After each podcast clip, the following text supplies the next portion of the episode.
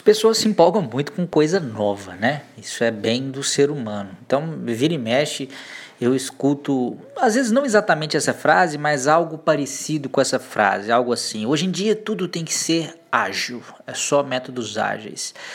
E se você me conhece bem, se você está acompanhando esse podcast, você deve ter visto até que no último episódio eu mencionei como que eu utilizo o Agile dentro da minha empresa e, e, e, você deve imaginar então que eu acredito que de fato né, esses são métodos, são técnicas muito interessantes e muito úteis em vários cenários de projeto mas não em todos os cenários de projeto. Né? Não dá para a gente tentar eleger uma, uma bala de prata, né? uma solução para todos os problemas. Isso não existe.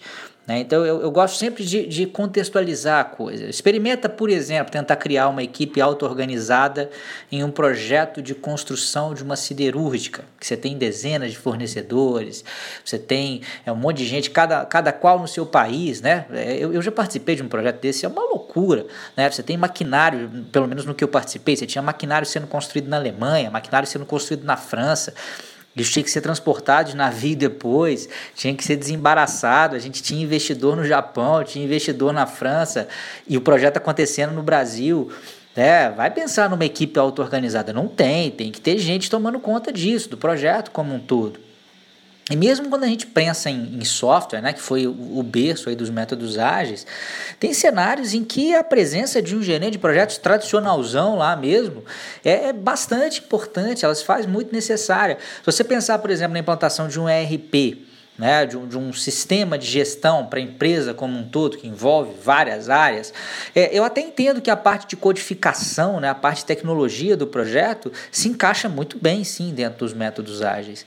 É, e até pode ser que outras partes do projeto também, mas nem tudo. Né? Se a gente pensar, por exemplo, na gestão da mudança, não estou falando de gestão da mudança de requisitos, não, tá? Porque os métodos ágeis também têm né, mecanismos para lidar com mudança de requisitos, mas não é isso, não. Estou falando de gestão da mudança na empresa como um todo, gestão na rotina né, de todos os funcionários que vai ser modificado, de boa parte deles, em todas as resistências que podem acontecer em todas as áreas da empresa né, o tipo de engajamento né, que é necessário dessas partes interessadas, e isso não acontece de graça, gente. Né? E isso também não é da alçada de nenhum né, dos papéis lá do Scrum, por exemplo, não é coisa de Scrum Master. O, o, o PO até pode ajudar né, de certa forma, é, é, é, a, a, ter menos resistência, né, assumindo que ele vai conseguir fazer uma implantação de um produto que é o mais adequada possível né, para aquela empresa. Mas mesmo assim, resistência em um projeto elas não acontecem só por causa do produto. Né?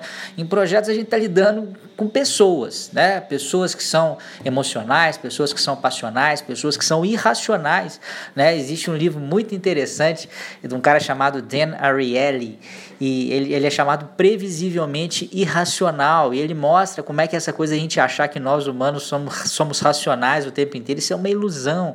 Então, há muito por detrás da gestão de projetos né, que não necessariamente é coberto pelos frameworks ágeis. Com isso, eu não quero dizer que eles não são valiosos, eles são, eles são muito úteis. Eu uso, eu ensino, né, eu tenho, ainda não tenho, mas muito em breve vou ter vários cursos nessa área, nessas áreas aí de métodos ágeis. Agora, é preciso parcimônia. A gente não tem que abandonar, não rasgue o seu PMBOK, não acha que não acha que esse mundo acabou, porque todos os processos lá lá são muito, muito úteis em vários cenários de projeto e sempre se lembre disso. Projeto não é só criar o produto, é uma parte muito importante, mas não é a única coisa que é importante.